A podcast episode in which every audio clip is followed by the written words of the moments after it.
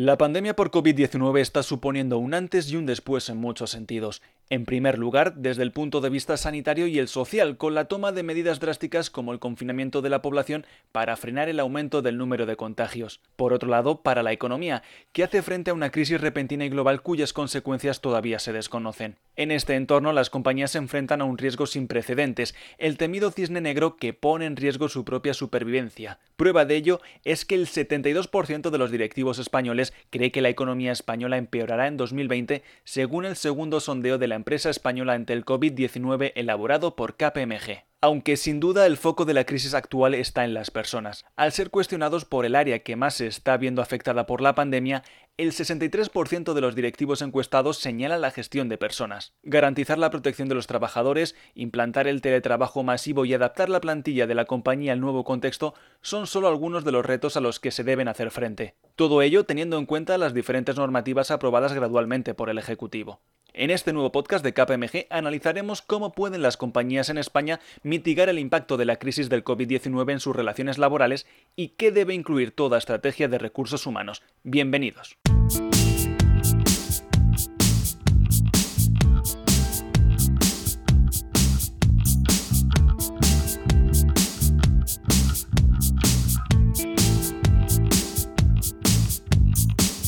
La declaración del estado de alarma en España el pasado 14 de marzo y la consiguiente limitación de los movimientos de las personas ha traído consigo el desarrollo de numerosas normativas, especialmente en el ámbito laboral, a través de tres reales decretos que regulan, entre otras cuestiones, la tramitación de ERE y ERTE y el establecimiento del permiso retribuido recuperable.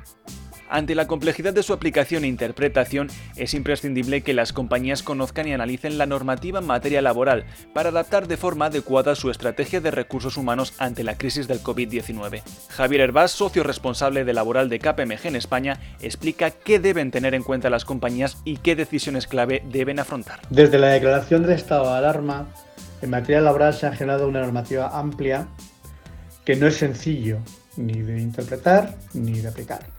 Como sabéis, tenemos tres decretos eh, esenciales. El decreto 8 sobre flexibilización de las medidas a adoptar para paliar el efecto de COVID sobre las actividades de las compañías, del que es su estrella el ERTE por fuerza mayor temporal. El decreto 9, que es muy relevante, que es un decreto fundamentalmente antifraude porque va a permitir la revisión de todo lo actuado a la Administración, con importantes sanciones y le va a permitir la revisión no solo de la causa, sino también de la, a través del control de las prestaciones por desempleo que reciban los trabajadores. Y el decreto 10, que hace referencia al famoso permiso retribuido recuperable para aquellas eh, actividades que no sean declaradas esenciales por el propio Real Decreto. En este entorno, reitero, complejo, confuso, donde que además han aparecido eh, muchas directrices tenemos instrucciones de, funcionamiento de la inspección, instrucciones interpretativas de los decretos por parte de la Dirección General de Trabajo.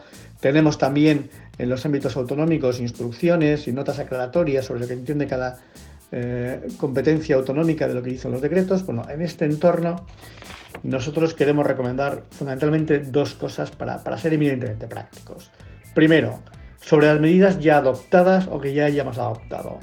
Eh, recomendamos, mm, dada la profusión normativa y dada la profusión interpretativa, que todo ha sido a posteriori, recomendamos su revisión para ver si estamos o si no estamos dentro de lo que la interpretación de la inspección y la Dirección General de Trabajo está diciendo que cómo se deben ejecutar estas normas y si es necesario, cuanto antes, adoptar las medidas que sean eh, oportunas para corregir los defectos que hayamos tenido. Además del ajuste de la plantilla a las necesidades de su actividad y la regulación en materia laboral, las compañías afrontan un periodo especialmente complejo en cuanto a la gestión de las relaciones y comunicación con sus profesionales. Atender al lado humano de la crisis es esencial en este periodo complejo.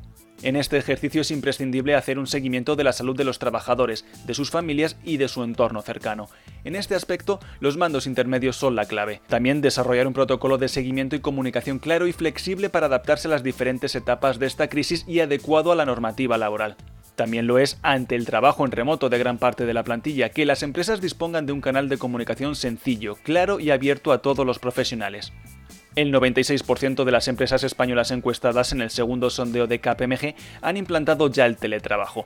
Por ello, desarrollar entornos de trabajo colaborativos y habilitar espacios de feedback continuo y de metodología ágiles son medidas muy relevantes a adoptar a corto plazo con el objetivo de minimizar el impacto de la productividad y eficiencia de la compañía, garantizando el bienestar de sus profesionales. En definitiva, la transparencia, el sentido de la responsabilidad y el liderazgo son aspectos que deben incluir todo plan de gestión de personas ante la crisis.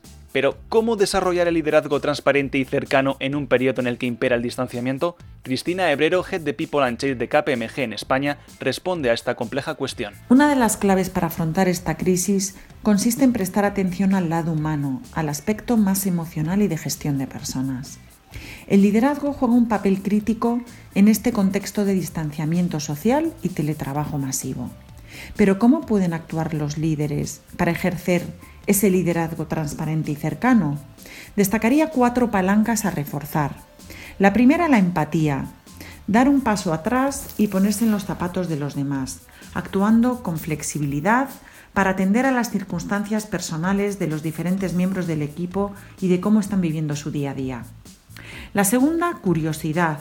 Practicar la escucha activa, preguntar, interesarse, estar más presente que nunca, llamar más veces de lo habitual, invertir en dar visibilidad y establecer contacto personal con el equipo a través de vídeos, videollamadas, comunicaciones en chats, etc. Resiliencia para mantener el rumbo, mirar a largo plazo para sobreponerse y salir reforzados de esta crisis. Para ello el líder también debe aportar una dosis de humor, ya sea a través de historias personales, incentivar que se compartan momentos de relajación y diversión dentro del equipo para relajar la tensión. Y en cuarto lugar, la humildad y apertura para recibir feedback sincero sobre cómo lo estamos haciendo y cómo podemos mejorar. Para ello es necesario establecer canales bidireccionales para recibir ese feedback de los empleados. En definitiva, se abren nuevas oportunidades para que trabajemos de una manera diferente, para que aprendamos los unos de los otros y estoy convencida de que saldremos fortalecidos en muchos aspectos emocionales y de interacción personal que nos ayudarán a afrontar y a superar esta crisis. Una vez superada la crisis actual, llegará el momento de recuperar la tan ansiada normalidad. Para las compañías, la recuperación de la actividad, el retorno de los trabajadores afectados por ERTE y la vuelta a las oficinas tras la primera experiencia de teletrabajo masivo permitirá transformar algunos aspectos de su actividad y funcionamiento.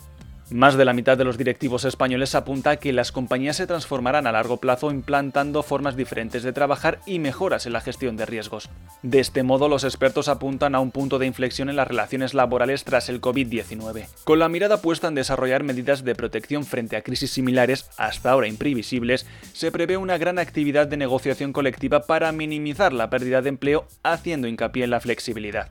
Pero las compañías también deberán estar atentas a las nuevas normativas que puedan surgir por parte del Ejecutivo. Javier Herbás, socio responsable de laboral de KPMG Abogados, explica los principales cambios legales que se pueden esperar en el ámbito laboral tras el fin del COVID-19. Nosotros ya estamos planteándonos el, después, fundamentalmente. Las medidas que se hayan adoptado en función de los expedientes de, fuerza mayor, sabemos que van a tener una, una duración únicamente vinculada a la duración del estado de alarma por lo que a partir de aquí, lo que proponemos desde ya es que, eh, y venimos proponiendo desde que empezamos a hablar de estos temas, es que eh, empecemos a visualizar y adoptar las medidas que a futuro nos permitan tener nuestras compañías y nuestra eh, organización del trabajo adecuada a las reales necesidades de nuestras compañías. Nada va a ser igual al 14 de marzo. Nuestra compañía no va a entrar otra vez en el mercado, en el mercado igual que lo dejó el 14 de marzo. Por tanto, Necesitamos desde ya y os aconsejamos desde ya que adoptéis las medidas necesarias en materia laboral. Y eso significa, pues, aquellos que estáis con la representación legal de los trabajadores o tenéis representación legal de los trabajadores, ponedos a negociar desde ya aquellas medidas que sean necesarias para la correcta correlación entre la plantilla, la fuerza de trabajo y la actividad que vayáis a tener. Eso significará probablemente abrir ERTES de carácter productivo o abrir otro tipo de medidas modificativas de condiciones de trabajo con la representación legal de los trabajadores. Esto aconsejamos que se haga incluso antes del levantamiento del estado de alarma, porque si no después tenemos otro tipo de, problemas y de consideraciones a realizar. Y en cuanto a lo que entendemos que será el futuro de las relaciones laborales, pues va a depender mucho fundamentalmente de quién ocupe la posición en el gobierno. En definitiva, analizar y gestionar el enorme impacto del coronavirus en las relaciones laborales y recursos humanos requiere la toma de medidas inmediatas, pero también el desarrollo de herramientas válidas en el largo plazo. Con la seguridad y bienestar de los profesionales en primer plano, es importante también desarrollar canales de comunicación que permitan la adaptación sin fisuras al nuevo contexto de trabajo.